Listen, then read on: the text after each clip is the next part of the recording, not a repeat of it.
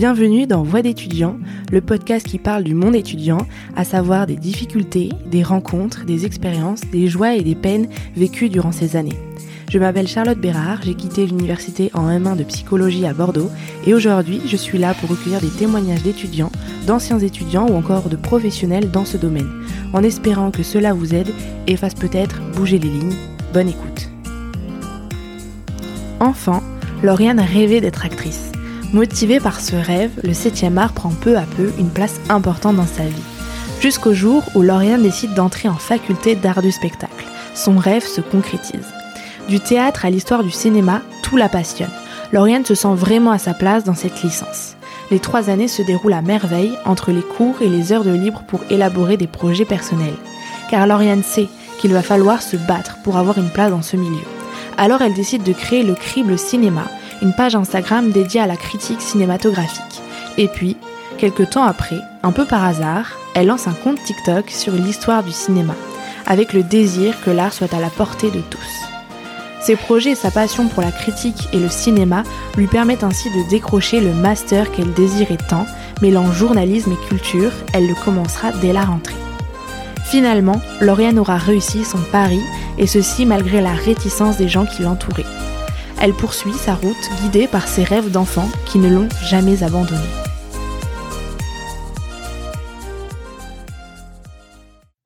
Bonjour Lauriane, comment ça va? Bonjour Charlotte, comment ça va? Ça va super. Bon, la tradition de ce podcast est de se présenter. Je vais te demander ton âge, ton prénom et ce que tu fais dans la vie. Alors, j'ai 20 ans, euh, bientôt 21, je m'appelle Lauriane et euh, je vais entrer en première année de master à la Sorbonne Nouvelle en journalisme culturel après avoir fait trois ans euh, de licence art du spectacle, parcours cinéma et théâtre à Nanterre.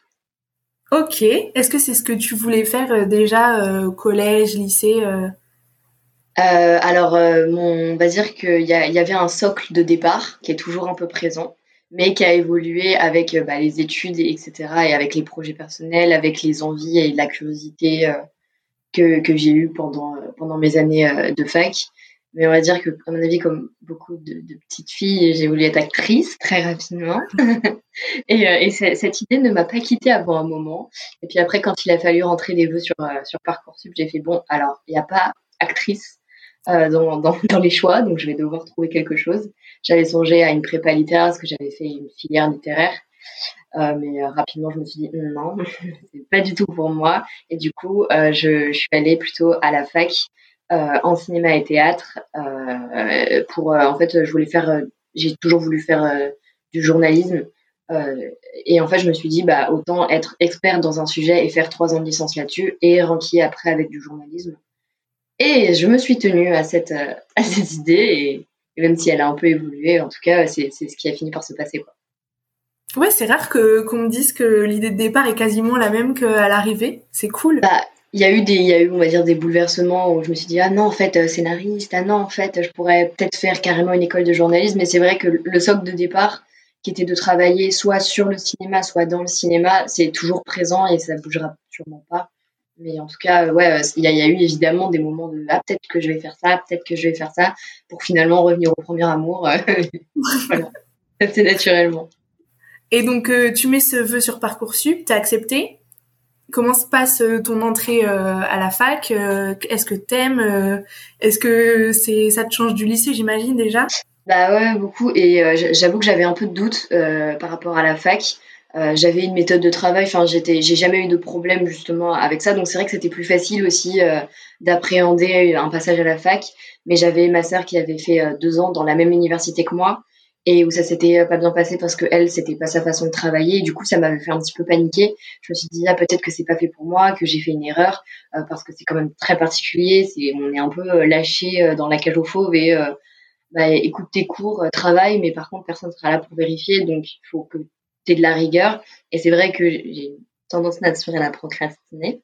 Et du coup, c'est vrai que euh, je me suis dit, bon, faut vraiment que, que, que je m'y mette. Euh, j'ai pas fait peur à mes parents en leur disant, je vais faire une licence de cinéma et de théâtre pour, euh, en fait, abandonner au bout de deux semaines. Ce que j'ai failli faire à un moment. Mais plus à cause du côté social de la fac, le, en fait, j'étais dans le, sur le campus de Paris 10, qui est le campus de Paris-Nanterre. Et c'est 32 000 élèves, c'est un véritable campus, un peu comme un campus américain, mais où, ça a des bâtiments un peu comme, enfin, c'est soviétique. C'est pas très engageant, on va dire. Et, euh, et c'est vrai que c'était un peu, c'était plus compliqué sur le point de vue social que sur le point de vue euh, scolaire parce que bah c'est vrai que quand j'allais en cours on me parlait de cinéma on me parlait de, de, de cinéastes que je connaissais pas et que je découvrais enfin c'est toujours très engageant c'est toujours euh, assez passionnant et c'est une mine une mine d'or et un puissant fond en termes de connaissances et, de, passion. Donc euh, c'est vrai que l'arrivée à la fac était d'un point de vue scolaire pas compliqué. Parce que je me suis vite rendu compte que ça m'allait plus euh, le format fac en termes de travail qu'un format prépa, par exemple, où euh, c'est du bourrage de crâne permanent, où tu, tu travailles, tu travailles, tu travailles, t'as pas trop de vie, t'as pas trop de temps, et, j'ai besoin de mon temps. parce que je pense que ça aurait été plus désespérant d'être dans un truc comme ça t'as l'impression de pas évoluer, alors que si, mais tu te rends compte qu'à la fin de ta prépa, j'avais besoin de sentir l'évolution vraiment pas à pas et tout le temps. Sinon, c'est vrai que c'était mon ego allait en prendre trop un coup et, c'est pas possible. Donc le format vague te plaisait, mais ouais, c'était plus le côté, euh, ouais, enfin, trouver euh, des amis, euh, engager la conversation et se sentir à l'aise. C'est vrai que 32 000 personnes, c'est c'est énorme. Bah, 30 000 personnes dans la fac. Après, c'est vrai que dans, dans, dans la licence art du spectacle, je tu t'en doutes, on n'a pas les mêmes effectifs qu'en droit.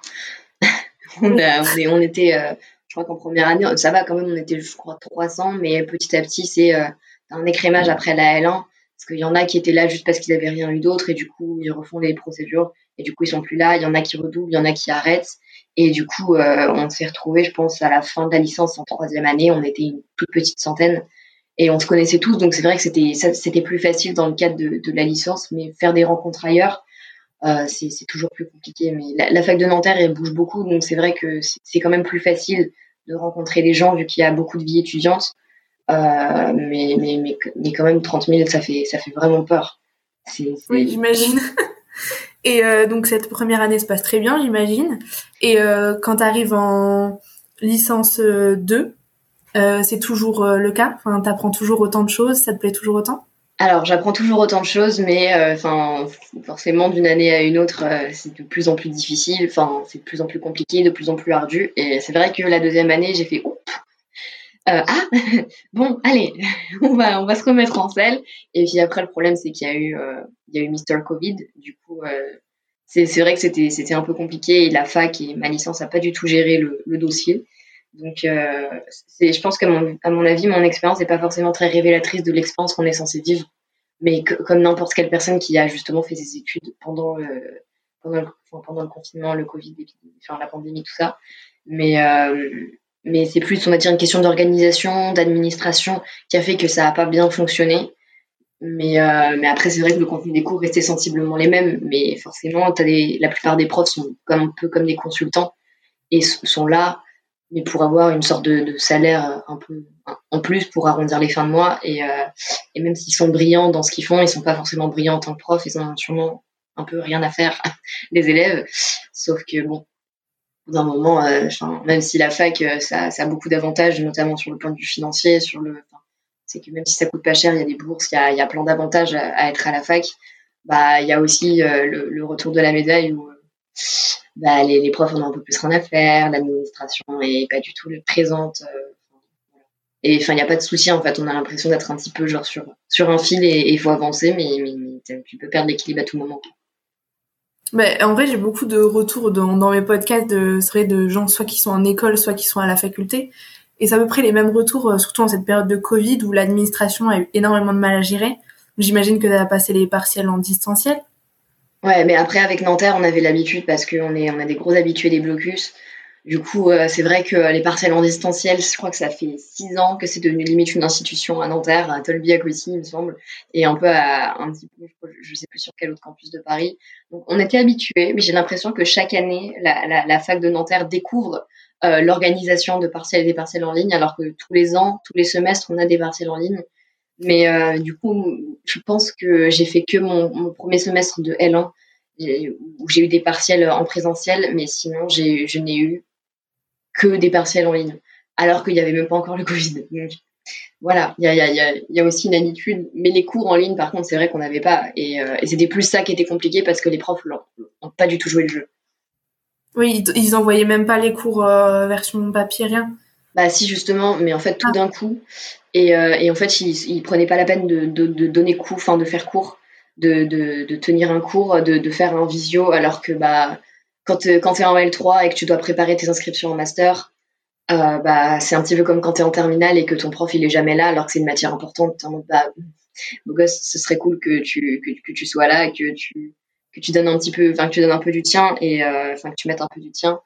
Et, et ouais, c'est c'est un peu compliqué parce que déjà que bah, à titre personnel, enfin à titre personnel, à titre de ma licence, comme on est dans un milieu, c'est le milieu de la culture, qu'on n'a pas arrêté de nous rabattre les oreilles, que la culture est en train de mourir, qu'on va jamais trouver de travail et qu'on est en train de se donner dans une licence qui nous rend même pas la moitié de ce qu'on essaye de lui donner, et qu'en plus on se dit peut-être qu'on n'aura pas de master ni de travail à la suite, euh, c'est assez désespérant. Mais euh, et, quand les profs en fait euh, bah, se basent eux évidemment pour leur travail, donc dans le fond on comprend parce qu'ils sont dans une dans un flou et dans une dans une panade certaine, bah on est un peu genre euh, le, prolongement de ce qu'ils de ce qu'ils sont en train de faire. Donc dit préparez-nous, s'il vous plaît, rassurez-nous. Mais euh, mais bon, ils n'étaient pas tous comme ça, mais il y en avait pas mal qui ont totalement lâché l'affaire. On fait, on nous envoyait des, des, des, PDF et on dit bon, bah travailler le partiel c'est telle date. Euh, moi je ne ferai pas cours en visio, j'ai pas envie parce que c'est pas comme ça qu'on donne cours. Oui, bah adapte-toi. mais non. Donc ta deuxième année, troisième année, ça a été ça a été ça quoi. Ouais, ça a été compliqué, mais après, euh, là, j'ai fait une généralité, mais il y a eu des profs fantastiques qui nous ont vraiment permis de garder les pieds sur terre, euh, de continuer à se donner, à essayer d'avoir la licence. Il y en a plein qui ont failli lâcher, il y en a qui ont lâché, euh, que j'ai vu lâcher en fait petit à petit pendant le premier confinement et surtout le, deuxième confinement qui a eu lieu pendant le, une grosse partie du premier semestre de, de, de 2020, du coup, 2020 à cheval sur 2020-2021. Et là, là où j'ai vu beaucoup de personnes lâcher, abandonner, pas faire leur partiel, euh, qui étaient en train d'essayer de, enfin, qui travaillaient euh, et qui n'avaient pas le temps en fait du coup de, de faire leur partiel parce qu'ils travaillaient pour pouvoir payer leur loyer, euh, qui, qui étaient en, galère et qui ont du coup préféré, euh, bah, enfin préféré, c'est pas forcément le bon terme, mais qui ont, ont, ont comment dire, qui ont travaillé et ont privilégié leur travail et leur loyer plutôt que leurs études, alors qu'ils ont cet appartement pour continuer leurs études. Donc c'est là où on voit un peu le paradoxe. Mais bon, les parcelles dans la rue, c'est pas top. Oui, c'est vrai. Et euh, c'est quoi à peu près les matières que tu que tu fais en licence comme ça euh, C'est intrigant comme euh, le cinéma, comme tu dis. Souvent quand on est petite ou au collège, on a toute cette envie de se mm. diriger vers des métiers artistiques. C'est quoi les matières que tu as en licence bah, en licence, euh, il faut, enfin, c'est bien de vraiment faire la différence entre ce que tu peux avoir en école de cinéma et ce que tu vas avoir en licence de cinéma. Ça n'a rien à voir. Enfin, ça peut, mais c'est déjà, il n'y a pas les mêmes budgets parce que bah, quand tu payes une école 10 000 euros l'année, euh, bah, généralement, tu as un matériel qui est plus conséquent. Du coup, tu as, des cours euh, et, on va dire un dispositif qui fait que tu peux euh, faire des. que tu as un peu plus de. comment dire genre de recul et de possibilités d'un point de vue technique si tu as envie de faire des films. La fac, c'est la fac, c'est très théorique, c'est beaucoup d'histoire. Et en tout cas, ma licence permettait de faire pas mal de choses. C'est qu'en fait, tu as comme une sorte de menu, tu as, des gros modules et dans ces modules, tu peux avoir plus, as plusieurs matières à choisir. Par exemple, sur cinq matières proposées, tu peux en choisir deux. Et du coup, en fait, généralement, c'est comme si tu, tu sélectionnais comme ça les choses que tu as envie de faire davantage, plus que d'autres. Je sais que moi, je suis pas du tout dans la pratique, donc j'ai beaucoup plus privilégié les matières théoriques, les matières d'histoire, parce que c'est ce qui m'intéressait, c'est ce que je voulais faire. Euh, et parce que je sais pas me servir d'une caméra, ça me fait peur. Et, euh, et du coup, euh, à l'inverse, c'est des personnes qui étaient dans la même licence que moi et on a on n'a pas du tout eu la même expérience de cette licence-là parce que eux, ils ont beaucoup fait de courts métrages, euh, ils ont fait beaucoup de montage. Et, et c'est ça qui c'est ça qui est aussi bien avec cette licence-là. Je sais pas si c'est le cas dans toutes les licences, mais il me semble que si, euh, c'est qu'ils proposent un grand panel de cours. T'es pas obligé de participer à tous, tu peux participer à ceux que tu, enfin, ceux dont as envie. Et euh, c'est suffisamment large pour que tu puisses vraiment trouver ton bonheur. Ce sera jamais comme une école de cinéma si tu as envie de faire de la pratique, mais c'est quand même, je trouve, un bon compromis. Et puis surtout, ça dépend du campus. Je sais par exemple le campus de, de Saint-Denis, Paris 8, euh, ils sont beaucoup beaucoup dans la pratique. Ils ont ils ont beaucoup plus d'occasions euh, de, de, pratiquer, de, de, créer des courts métrages, parfois même des moyens métrages, des choses comme ça. Mais en tout cas, en ce qui concerne du coup les cours que moi j'ai pu avoir, c'était euh, bah, histoire du cinéma. Euh, bah, D'abord l'histoire basique du cinéma, le pré-cinéma, la création. Les premiers films, noir et blanc, muet, tout ça. Et ensuite, bah, petit à petit, tu décales l'hégémonie américaine avec la période classique hollywoodienne. ensuite, on a eu pas mal, bah, forcément, nos Français, nos, nos, Français de la nouvelle vague, parce que si on peut pas faire un cours sans parler d'eux, j'ai l'impression. Mais je comprends, c'est normal. Euh, on a aussi eu des cours sur le cinéma d'animation, sur les séries télé. Euh, c'était ça, c'était vraiment génial euh, parce que les t'as as des profs qui du coup sont un peu leur spécialité. Ils ont fait des, des, des thèses et des, des, ils sont chercheurs en fait dans, dans ce truc-là parfois chercheur, il y a un côté scientifique, mais pas forcément. Euh, et c'est assez fantastique de pouvoir euh, avoir des conversations avec des personnes qui écrivent des bouquins qui sont des, des, mastodontes, des, genre des, la base, on va dire, dans le milieu, euh, dans le microcosme cinéphile. Donc c'est vrai que j'en parle à mes parents, ils me disent ouais cool, je m'en tape. Je comprends. Moi je trouve ça passionnant, mais parce que c'est ce que je veux faire. Mais, euh, mais en tout cas ouais, t'as des cours comme ça, t'as des cours de scénario évidemment, t'as des cours de montage, euh, tu as des cours de réalisation. Euh, et comme j'étais pas qu'en cinéma, j'avais aussi 50% euh, de théâtre pendant mes deux premières années de licence. Je me suis spécialisée en troisième année. J'avais du coup des cours analyse dramaturgique, donc analyse, analyse du texte théâtral. J'avais analyse de la mise en scène. aussi, il y avait un peu comme le commentaire en philosophie, du coup, analyser un texte qui analyse la mise en scène voilà, c'est casse-tête parce que tu comprends la moitié des mots de ce que le mec essaie de, de, ce que le mec écrit. Pourquoi tu, tu simplifies pas les choses? Mais, mais, en tout cas, c'est vrai que c'est assez passionnant. Le théâtre, j'aime beaucoup, mais je savais déjà que je voulais pas du tout faire ça. Mais c'est parce qu'il y avait du théâtre que j'ai choisi Nanterre. J'avais demandé plusieurs licenciés du spectacle parce qu'il y en a quatre sur Paris. Et comme je suis de la région parisienne, j'ai forcément privilégié Paris. Et euh, enfin Paris ou région parisienne, vu que j'étais pas à Paris même, mais c'était un campus qui appartenait c'est dans les campus de Paris. Et, euh, et en fait, il y a que à, Nanterre qui propose justement un alliage des deux, une spécialisation en troisième année. Et, euh, et les autres, c'est que dans le cinéma. Et du coup, c'est très bien. J'ai des, enfin, j'ai une amie qui est à la Sorbonne et à Panthéon, et franchement, elle adore et c'est génial. Mais je sais que que cinéma pendant les deux premières années, ça aurait été un peu plus compliqué. Ok. Et est-ce que tu avais des stages pendant cette licence-là ou euh, le fait de choisir le côté euh, pratique, enfin que toi t'as préféré, enfin t'as préféré le côté théorique, mais est-ce que le fait de choisir euh, le côté pratique, c'était ça le, la manière d'apprendre un peu le métier ou il y avait des stages obligatoires ou facultatifs? Alors, tu avais des stages facultatifs. En fait, c'est que dans, dans des comment dire, dans les modules, tu as, as, des modules avec, on va dire, une sorte de un peu un fourre-tout de, de, de, cours, tu sais pas trop où tu dois les mettre parce qu'ils sont un peu en lien, mais pas totalement en lien avec les licences. Et dans ce fourre-tout, tu avais euh, stage. Et donc, il y a des gens qui ont, qui ont pris stage. Mais le problème, c'est que c'était en L3. Et qu'en L3, personne ne prenait stagiaire dans le milieu euh, culturel, enfin dans le milieu du cinéma. Donc, euh, c'était un peu compliqué. Il y en a quelques-uns qui ont eu de la chance et ont pu trouver un stage. Mais c'est vrai que pour le coup, il n'y a pas de stage obligatoire et Nanterre interdit, en fait, ne donne pas de convention de stage au L1. Du coup, tu peux pas faire de stage euh, en L1 et généralement, euh, personne ne prend stagiaire sans convention quand il a que 18-19 ans. Euh, enfin, c'est assez rare. Et en L2, bah, tu peux avoir des conventions vides. Et du coup, bah, en fait, voilà, j'aurais beaucoup aimé faire un stage. j'avais, j'avais voulu faire des démarches, mais à chaque fois, soit l'administration te coupe l'air sous le pied, soit un virus te coupe l'air sous le pied. Et du coup, c'était, c'était compliqué. Mais tu peux faire. En fait, c'est pas interdit mais c'est pas obligatoire comme dans certains cursus. Euh, mais en tout cas, c'est euh, Enfin, je pense que ça devrait quand même être un petit peu plus euh, rendu obligatoire parce que quand on arrive en master, on est obligé de faire un stage, mais la plupart euh, jamais fait. Euh, après, c'est vrai que l'avantage de la fac, il faut pas quand même se, faut, pas se leurrer, il y a assez peu d'heures de cours euh, et même s'il faut travailler, etc. ça te, on va dire, ça te, laisse un champ libre pour justement bah, stimuler ta créativité pour euh, en plus quand tu es dans un dans un une licence qui est sur le cinéma etc bah, ça te donne le temps de faire des projets qui vont permettre de consolider ton dossier pour de potentielles écoles de potentiels masters.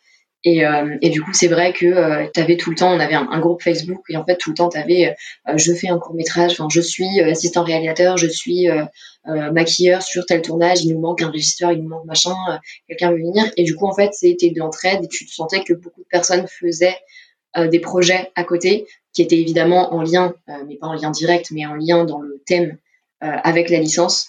Et, pour moi, j'estime que c'est primordial dans une licence comme celle-ci, d'avoir ce type d'expérience. Et même si c'est, pas une expérience qui est une expérience professionnelle, genre où tu es rémunéré, etc., si tu t'es bougé, tu as, fait quelque chose. Et je pense que la pratique et ce genre de choses, c'est, tu peux pas passer à côté quand tu, quand tu te lances dans une licence où tu sais que tu vas galérer à avoir du taf parce que bah, c'est, le monde du spectacle, hein, c'est, le monde c'est le monde artistique. Et euh, on le sait, c'est un peu un monde assez incertain. C'est, tu vis avec tes cachets, et même si tu as le régime intermittent qui est génial, euh, il n'y a pas tout le monde qui va avoir le régime intermittent dans, dans nos licences-là. Je sais que moi, je ne serais pas bénéficiaire du régime intermittent. Mais, euh, mais en tout cas, c'est vrai que si tu te bouges pas pendant ta licence alors que tu as le temps, tu as le temps. Euh, après, il y en a qui font quelque chose d'autre chose à côté. Il y en a beaucoup qui étaient en école de théâtre à côté, euh, qui, qui, qui, faisaient des écoles de théâtre à côté. Mais, mais du coup, ils faisaient quelque chose. Enfin, il y avait de la pratique aussi de, de, quelque chose à côté, quoi. Oui, après, en plus, quand tu demandes les masters, j'imagine qu'ils regardent aussi ton CV et que forcément de voir que tu te passionnes vraiment pour tes études et que tu tu voilà, tu t'entreprends des choses à côté, ça, ça aide aussi pour euh, l'entrée en master. Ah mais moi si j'avais pas eu mes projets à côté, je ne serais jamais entrée en master, jamais. Parce que j'ai un, bon dossier, mais un dossier d'art du spectacle. Donc j'ai aussi demandé des, écoles de journalisme généraliste si j'avais pas eu mes projets à côté et si j'avais pas un projet euh, comment dire professionnel qui était là et, et, vraiment genre je voulais faire ça, j'avais un projet concret etc. Je n'aurais jamais, j'aurais été prise nulle part. J'aurais dû faire un master en cinéma, en recherche, ou, qui, est super au demeurant, mais c'était pas ce que je voulais faire. Et, euh, je me serais rabattue du coup sur ce genre de truc où, j'aurais aimé que j'allais faire, mais ça me laissait aucune perspective professionnelle, en tout cas que, que j'aurais pu désirer quoi. Et parce que tu, ah, enfin, moi je t'ai connu sur TikTok euh, parce que je tombais sur euh, sur tes euh, bah, sur tes TikTok qui sont vraiment cool. Euh, et euh, est-ce que ça, ça fait partie des projets pro, enfin des projets que tu as décidé de faire à côté pour bah, parce que t'aimais déjà le cinéma et puis pour pouvoir en parler pour ton ta prise en master? Bah à la base, du coup pendant ma L1 j'ai rien fichu en termes de projet à côté, je n'ai rien fait. J'ai découvert la fac, euh, j'ai découvert les, bons côtés de la fac, euh, j'ai découvert les soirées étudiantes, j'ai découvert le campus, euh, les bières sur les pelouses après les cours. Donc j'ai rien fait. Mes parents m'en ont beaucoup voulu et ils m'ont dit écoute Lauriane, euh, t'es dans une licence, euh, t'es pas en droit, t'es pas en éco-gestion, t'es pas en école de commerce, tu es en cinéma et en théâtre. Même si tu aimes ce que tu fais, même si tu as des bonnes notes, c'est pas suffisant. Et je me suis dit bon, pour moi, parce qu'ils ont raison, même si j'étais en mode, mais vous comprenez pas. voilà. J'avais dit 19 ans, mais, euh, mais du coup, j'étais vraiment, euh, bon, je vais, je, vais, je vais me bouger, je vais faire quelque chose dont je vais être fière et qui, euh, on va dire, sur le long terme, va véritablement m'aider euh, à faire quelque chose déjà de mes deux mains et où je vais pouvoir, euh, où je vais pouvoir euh, avoir un projet à mettre en avant, un projet dont je serai fière et surtout où on pourra se dire, ah oui, elle, elle a vraiment fait quelque chose et, et c'est pas c'est pas des blagues quand elle nous dit qu'elle veut faire ça. Et, euh, en fait, à la base, pendant ma L1, je me suis dit j'aimerais bien être scénariste parce que j'aime écrire, j'aime le cinéma. Pour moi, la seule possibilité quand t'aimes écrire et que t'aimes le cinéma, c'est faire du scénario. Mais il faut avoir des compétences en scénario que je n'ai pas. Et du coup, euh, c'est une façon d'écrire qui est, ça m'échappe totalement. Et du coup, j'ai fait bon, je vais pas faire du scénario. Mon premier amour, il y avait aussi le journalisme. Pourquoi pas continuer? Et du coup, je me suis dit que je vais, j'allais lancer euh, un, une sorte de page. Euh, du coup, là, sur Instagram, je voulais en définitive en faire un site, que, que j'ai pas fait. Mais en tout cas, je suis restée sur Instagram et faire de la critique de films, mais où vraiment il y avait un côté professionnel, où on lisait beaucoup, on allait lire de la critique pour pouvoir s'inspirer juste, on va dire, de, de la structure d'un texte critique, etc. Et euh, du coup, j'ai créé un collectif où on était à la base 3 et maintenant on est 6 et qui s'appelle Le Crible, le cinéma. Et en fait, c'est euh, vraiment comme une sorte de petite page euh, mais on a essayé de rendre le truc un peu euh, professionnel, euh, enfin avec une charte graphique hyper euh, hyper simple, hyper allégée, où tu as vraiment juste la seule couleur, c'est la couleur de l'affiche ou la couleur d'une image du film. Et on parle de, de plein de films différents, c'est qu'on a pu parler de WandaVision comme un de Kiarostami, où on se dit il faut que ce soit varié pour qu'on puisse parler à plein de personnes différentes. Et même si une publication va pas parler à tout le monde, elle va parler à un certain nombre de personnes, puis une autre à un autre nombre de personnes qui sont pas les mêmes. Et du coup, on s'est vachement donné, on a fait beaucoup de choses on a, on, a, on, a, on a pu faire plein de projets comme ça. Et ça nous a aussi permis de stimuler euh, aussi nos, connaissances cinématographiques parce que forcément, un film en entraîne un autre et qu'on on aimait bien faire des liens, les, les, films avec les autres. Et du coup, euh, comme on avait trois univers différents, euh, à nous trois, euh, bah, c'est vrai que on proposait pas du tout la même chose, mais en fait, on s'auto, enfin, on se nourrissait les uns les autres et c'était top. Et en fait, euh, du coup, euh, TikTok, ça arrivait bien après. Enfin, ça arrivait euh, en février là, là, et et c'était pas du tout prévu. Enfin, genre, j'avais pas. je me suis dit, ah, j'ai terminé. Enfin, j'ai une petite obsession sur Marie Stuart. Si j'en faisais une vidéo que j'ai postée comme ça sur un compte, il y, y a, rien dessus. Et j'ai posté le truc. J'ai mis, j'ai mis un mème en, en photo de profil. C'était je sais pas, c'était en gros Yubaba de, de, du voyage de Chihiro en, Vierge Marie avec euh, son bébé en guise de Jésus. Enfin, tu vois, c'était une blague à la base. Et j'ai appelé ça culture et botanique, qui était un jeu de mots de merde. je me suis dit, vas-y, je le lance. Et en fait, si ça n'avait pas fonctionné, j'aurais pas continué et j'aurais pas eu ce projet non plus à mettre en avant. J'aurais eu que le crib qui était quand même très bien, dont je pouvais être fière, où je m'étais vraiment donné, j'avais j'avais mis beaucoup de temps et surtout j'avais beaucoup écrit et c'est vrai que c'était peut-être un petit peu plus académique euh, donc les facs aiment bien ça. Mais, euh, mais du coup, c'est vrai que TikTok, c'est de la vidéo, c'est ma façon, enfin, c'est moi qui parle de, à moi-même, techniquement. C'est un peu irréel, le truc, dans la mesure où tu es face à ton téléphone et tu vois, il y a des gens qui like le truc et tu dis, c'est cool. Voilà. et en fait, tu te rends pas trop compte. Et euh, parce que c'est vrai quand tu fais ta vidéo, tu, tu, te vois en train de parler face à ton téléphone et c'est vrai qu'il y a un côté un peu ridicule, mais t'oublies. Et, euh, et c'est vrai que en tout cas, du coup, j'ai fini par mettre en avant ce projet parce que comme il a bien fonctionné, je me suis dit, bah vas-y, je vais autant le mettre en avant, quoi. Et, euh, et du coup, ouais, je pense que si j'avais pas eu ça, si j'avais eu que le crible, je, je, je m'en serais bien sorti. Mais c'est vrai qu'avec ça en plus, comme c'était sur un autre sujet, ça pouvait aussi donner l'impression que je n'étais pas que intéressée par le cinéma et que ma vie n'était pas tournée que autour de ça, que j'avais aussi d'autres centres d'intérêt. Et euh, je pense que c'est aussi euh, utile dans des domaines comme, enfin, dans des domaines comme ceux-là, de montrer que t'es pas mono-sujet même si tu l'es. et donc, tu arrives à la fin de ta licence. Et là, euh, qu'est-ce que tu, demandes en master? Est-ce que tu savais exactement celui que tu voulais ou euh, tu, savais à peu près euh, juste les matières et donc tu as, demandé plusieurs masters? Alors, au début, je n'avais pas prévu d'en proposer plusieurs. J'avoue, je sais pas pourquoi, je me suis dit, ah, j'ai trouvé le master de mes rêves, c'était le master journalisme culturel à la Sorbonne Nouvelle, il y avait tout ce que je voulais. J'ai fait, bah, c'est parfait. Et du coup, j'ai attendu et j'ai pas forcément fait de recherche de master. Euh, je savais pas trop du coup ce qui était euh, possible, ce qui était proposé. Et du coup, euh, en fait, arrivé au moment où c'est un peu la période de, de, campagne de candidature pour tous les masters ou toutes les écoles. Et mes parents m'ont dit, bah, tu vas pas demander que le master de la Sorbonne quand même. Et j'étais en mode, bah, si, c'était le projet. Pas, tu fais quoi? C'est vrai. Alors du coup, j'ai commencé à chercher. Ils m'ont mis un gros coup de pied. C'est vrai que s'ils n'avaient pas été là, euh, même si j'ai eu la Sorbonne, mais je l'ai eu, enfin je l'ai su après après toutes les fins d'admission euh, des autres écoles. Donc c'est que j'aurais pu en fait rien avoir du tout. Et, comme j'étais pas sûre de l'avoir, la Sorbonne, euh, bah c'est vrai que c'était un petit peu comment dire c'était peut-être, j'ai pas le terme, mais en tout cas, j'étais un peu trop sûre de moi, on va dire. C'était me surestimé. Euh, et, euh, et, du coup, ils m'ont ils m'ont mis un gros coup de pied. Ils m'ont dit allez, tu, tu, tu vas faire des trucs. Au début, j'ai fait bon, bah je vais regarder les, les masters en cinéma, pourquoi pas? Et en fait, après, ils m'ont dit, bah non, tu vas regarder aussi les écoles de journalisme, il n'y a pas que les masters dans la vie, enfin, il y a des masters, mais pas qu'en université. Tu peux voir aussi les, les formations en master, etc. Et pas master, master. Et même si tu n'es pas reconnu par l'État, ça te donne quand même des compétences qui sont pas négligeables. Et, euh, et puis comme c'est des écoles euh, payantes, comme je l'ai dit avec les écoles de cinéma, c'est vrai que du coup, tu as accès à, du, un matériel, tu as accès à des choses euh, que, auxquelles je vais pas forcément avoir accès quand je serai à la fac. Mais à la fac, j'aurai un stage, à la fac, j'aurai une alternance. Donc, voilà, c'est on va dire tout ce qu'on pense quand même. Mais du coup, euh, ouais, j'ai proposé, j'ai fait des concours de plein de trucs. Euh, finalement, euh, comme j'avais terminé mes partiels, j'ai fait bon bah c'est parti, allez, on s'y remet. Et du coup, j'ai ouais, j'ai candidaté dans pas mal d'écoles de journalisme privées. Euh, et j'ai aussi candidaté dans des masters de journalisme généraliste.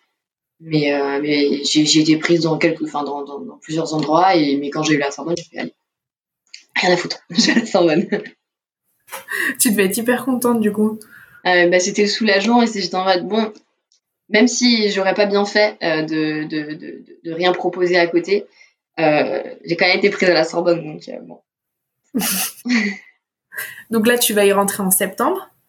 Enfin, est-ce que tu connais à peu près Enfin, j'imagine que tu connais les matières. Est-ce que tu sais comment ça va se passer? Qu'est-ce que tu vas voir? Et qu'est-ce que tu t'attends en fait à, à vivre pendant ce master?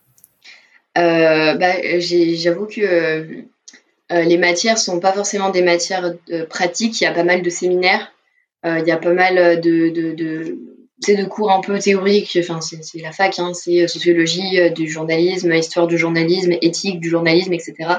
Après, il faut aussi préparer un mémoire qui doit lier la culture et le journalisme sous le sens.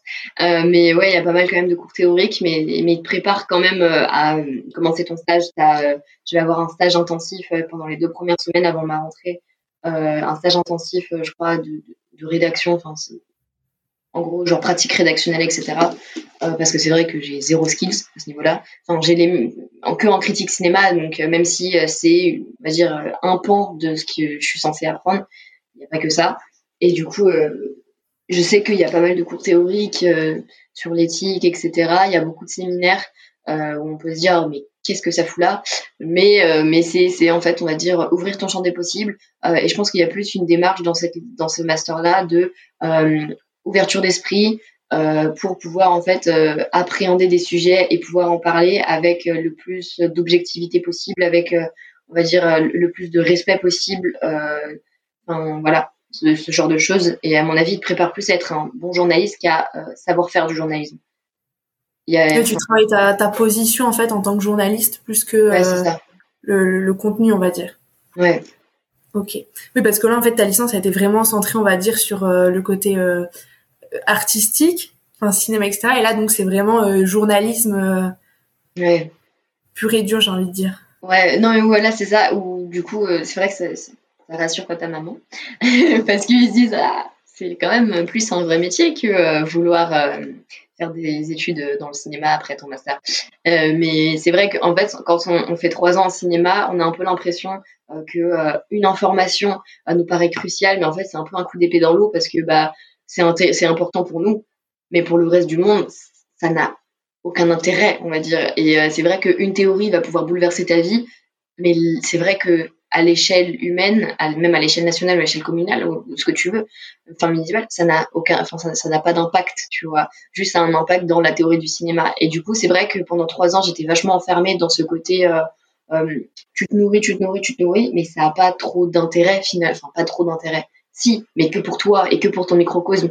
Et c'est vrai que du coup, tu as l'impression que si tu, continues dans cette voie-là, tu vas rester dans ce côté, euh, je, en fait, je nourris mon propre univers et t'as pas l'impression du coup de contribuer à quelque chose. Euh, C'était important, je pense, à une époque parce que ça a permis de faire évoluer le cinéma. Et même si c'est vrai que les, les gros bouleversements, euh, ça se voit dans les films de maintenant, mais tout le monde s'en tape, ce que je comprends totalement. Mais du coup, je me suis dit, j'aimerais bien pouvoir avoir un impact qui va être peut-être un peu plus important, sans pour autant euh, vouloir nourrir mon propre, mon propre, enfin, mon univers avec ceux qui, ceux qui sont dans mon univers, qui est l'univers de la cinéphilie. Et parce que c'est vrai que euh, euh, c'est un peu chiant de parler avec des personnes qui, euh, qui te parlent qu'en citation de Romer, quoi. Enfin, c'est un peu relou.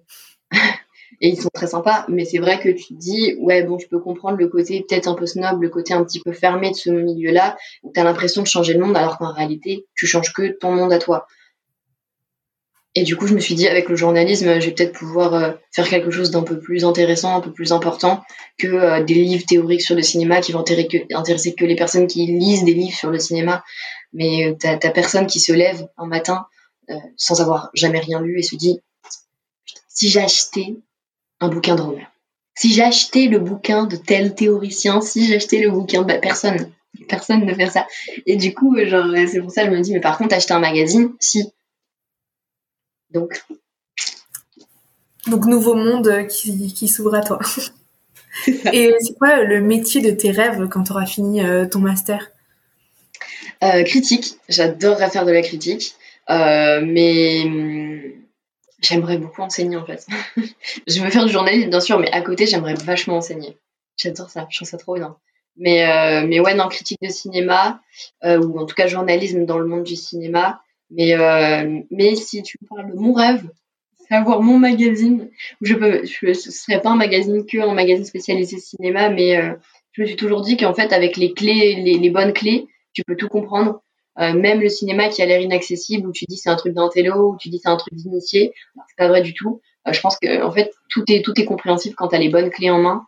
Et, euh, et j'aimerais bien du coup créer un projet plus sur, enfin, du coup, un, magazine papier, mais j'aimerais, mais je pense que le plus intéressant, ce serait de le faire sur Internet parce que c'est plus accessible et que c'est vrai que notre génération a pas l'habitude ou n'a pas pris l'habitude d'aller chez le marchand de journaux et de récupérer son petit magazine, etc. Il va plus sur Internet et d'avoir justement du coup un site dédié à la culture où en fait on te donne les bonnes clés, les bonnes clés de lecture euh, de quelque chose pour qu'en fait tu dises putain mais en fait c'est plus accessible que ce que je croyais et en fait euh, je peux aller voir une pièce de théâtre, je peux aller écouter euh, tel truc, enfin tel morceau, je peux aller voir tel film sans me dire je vais rien comprendre alors qu'en fait t'as pas forcément besoin de comprendre, tu vois, juste avec les bonnes clés avant de mater le truc, tu vas peut-être être vachement plus excité en le regardant en disant il y a ça, il y a ça, il y a ça et, euh, et du coup j'aimerais bien euh, enfin voilà l'aboutissement de ce que j'aimerais faire ce serait ça.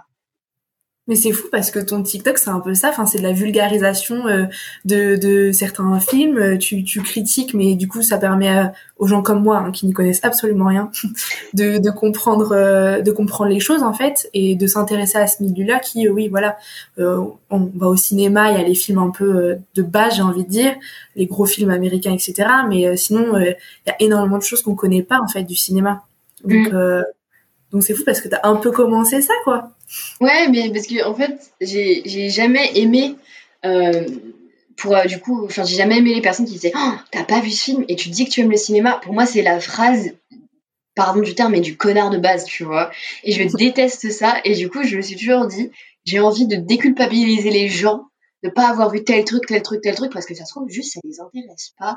Et, et, et, c'est normal de pas être intéressé par un truc et que c'est pas la fin du monde de pas avoir vu le parrain, que c'est pas la fin du monde de pas avoir vu Avatar, c'est pas la fin du monde de pas avoir vu euh, la saga du Seigneur des Anneaux, c'est pas grave. Et du coup, j'aimerais bien, enfin, avec la vulgarisation, parce que c'est vrai que genre, avec YouTube, euh, je consomme que ça. enfin, je consomme pas que ça sur YouTube, mais c'est vrai que c'est, on va dire, ma grosse consommation YouTube, c'est la vulgarisation, mais sur plein de sujets. Euh, j'ai fait une aide, donc tu peux te douter que moi et la science, c'est pas forcément quelque chose, c'est pas une histoire d'amour énorme. Et pourtant, euh, enfin, t'as as énormément de mecs qui font de la vulgarisation scientifique où je pense que euh, si c'était expliqué par quelqu'un d'autre, je comprendrais rien et je serais vas-y c'est le je comprends pas. Mais quand c'est fun, quand c'est fait avec euh, avec passion, quand c'est fait avec volonté de transmission, bah genre je pense que tu peux tu peux tout apprendre. En tout cas, même si tu sais pas dans les tu sais dans les grandes lignes et c'est c'est super agréable. Et même si parfois il y a un côté un peu égocentrique, genre c'est gratifiant de pouvoir connaître des choses, etc. Euh, et de pouvoir les ressortir et de, enfin, tu vois, genre de, il y a un côté un peu égocentrique, c'est je veux développer ma culture, mais pourquoi, pour qui, tu vois. Et euh, mais bref, en tout cas, je sais que la vulgarisation, c'est ce que je préfère. Et, euh, et ouais, du coup, c'est ce que j'essaye de faire un petit peu avec l'histoire, mais en, en, enfin, en donnant l'impression que l'histoire, et même si je trouve que c'est le cas, c'est un peu une série Netflix, tu vois, genre il se passe plein de trucs, il y a plein de rebondissements, c'est des guerres d'ego, des guerres tout court, c'est des histoires d'amour et, euh, et même si c'est pas que ça, c'est quand même la plupart du temps motivé par euh, ce genre de trucs. Et, euh, et du coup, euh, ouais, genre j'aime bien raconter l'histoire. Les gars, c'est vraiment c'est House of Cards, quoi. Rendez-vous compte, c'est trop bien. Non mais c'est fou parce que vraiment, enfin, un exemple tout j'étais en train d'y penser, la vidéo que tu as fait euh, sur, alors je sais plus son nom, mais sur, euh, euh, maintenant elle est actrice, enfin celle qui qui joue Buffy, mm. avec Burger King et McDo et tout. Bah du coup je l'ai raconté à tous les gens autour de moi, donc c'est fou comment la transmission se fait, tu vois, parce que forcément. Ah, je suis de putain. non mais c'est c'est le bon côté de l'égocentrisme, tu vois. Enfin c'est du coup après ça se transmet, ça fait une chaîne et et c'est sûr que c'est plus facile d'en parler avec des mots euh, simples et euh, que je l'aurais peut-être pas retenu si euh, je l'avais vu, je sais pas moi, sur un grand truc, enfin, écrit quelque part, mais avec des mots peut-être plus compliqués ou tu vois. Mais c'est ça qui est cool aussi avec la culture et l'histoire, c'est qu'en fait ça appartient à personne, tu vois. Et du mm. coup, en fait, c'est ça aussi qui est cool, c'est que du coup, tu vas prendre les mots de personne, les pensées de personne quand tu vas raconter une histoire, un truc qui s'est passé, un truc qui est un fait historique. Parce que, oui, Burger King, McDo et Buffy, enfin les Sarah Michel Gellar, c'est un fait historique. Mais, euh, mais ouais, c'est ça aussi que je trouve hyper cool, c'est que euh, avec les faits, il n'y a pas, y a pas de, de, de vol d'idées en fait. Il y a, y, a, y a, que des appropriations, mais des appropriations positives où en fait euh, juste tu vas transmettre et c'est ça qui est trop cool en fait. Et c'est pour ça que j'aime bien moi la plateforme TikTok, même si elle est limitée dans, dans, dans plusieurs capacités, mais mais ça que je trouve cool, c'est que même moi, genre, je découvre plein de trucs, euh, enfin, sur des comptes de, plein de personnes. Et en fait, du coup, tu vas retenir une information et puis tu vas, la, tu vas regarder, tu vas dire, putain, je connaissais pas et t'as envie d'en parler. Et c'est cool. Enfin, après la transmission, je pense que c'est le truc le plus important. Et c'est un peu marrant de revenir euh, justement avec les réseaux sociaux, YouTube et tout, un peu à ce côté tradition orale, même avec les podcasts. C'est ça qui est, qui est, plutôt rigolo. Témoin, même si la lecture, je trouve que c'est important, mais c'est pas, tu t'en rends bien compte. Euh, les gens lisent de moins en moins. Mm. Mais avec justement ce type de trucs, avec euh, les livres audio, avec les podcasts, avec YouTube, même avec TikTok, à, à, dans, enfin, je vais jamais cracher sur l'appli puisque je beaucoup trop. Mais, mais en tout cas, ouais, il y a ce côté un peu tradition orale où tu te rends compte que la parole a plus d'importance et tu retiens plus les choses, tu es plus intéressé par les choses quand on te les raconte, plus que quand en fait tu les lis. Et même si on te les, on te les raconte quand tu les lis, c'est peut-être euh, un peu plus difficile de rentrer dedans, de, de, de le retenir, etc. Euh, après, tout n'est pas à retenir non plus. Enfin, tu retiens, sélection, sélection cérébrale. Mais, euh, mais ouais, j'aime bien justement ce, côté de la plateforme où en fait, euh, t'entends des gens parler de trucs dont ils sont passionnés, tu dis trop bien. Et du coup, je vais, je vais rien vouloir à personne en le racontant parce qu'en fait, le mec a juste raconté une histoire. Il y a des bons storytellers et moi, je vais raconter l'histoire. Et même si je suis peut-être pas aussi bon que lui en termes en storytelling, je vais le raconter à ma famille parce que l'histoire est trop folle. Et voilà. Et c'est ça, c'est ça que j'aime bien. Non, mais franchement, euh, chapeau pour ton travail. Et bravo pour ton entrée en master. Euh, dernière petite question, est-ce que tu as des conseils à donner aux étudiants qui nous écouteraient ou aux futurs étudiants? Euh, alors, écoutez vos parents. Parfois, ils donnent des bons conseils, ça, peut arriver. Euh, mais non, je sais pas, peut-être. Enfin, c'est peut-être un peu bateau, tu, mais, mais le côté, quand tu as une première idée, généralement, c'est bien, c'est bien de s'y tenir parce que tu reviens souvent vers ça. Et c'est bien d'anticiper, justement, et de pas te dire euh, j'ai toujours voulu faire ça mais je vais faire autre chose parce qu'en fait après tu vas avoir ta petite crise existentielle et que tu aurais pu l'éviter. Et, euh, et du coup je pense que premier amour comme l'intuition en fait euh, c'est toujours c'est toujours on va dire ça fait toujours bon ménage quoi. Et, et donc à mon avis peut-être suivre ses premières intuitions ses premiers amours d'un point de vue scolaire. Mais en tout cas ouais peut-être suivre son instinct. Et, et si vous savez que vous avez des compétences quelque part bah, euh, développez-les au max. Développez-les au max parce que c'est vraiment une grosse richesse et tout le monde a des compétences euh, dans, dans, dans, des, dans, des, dans certains trucs. Et, euh, et c'est bien de les développer, de les enrichir et que en fait ce sera ce sera même pas un plus, ce sera encore mieux que ça. Voilà.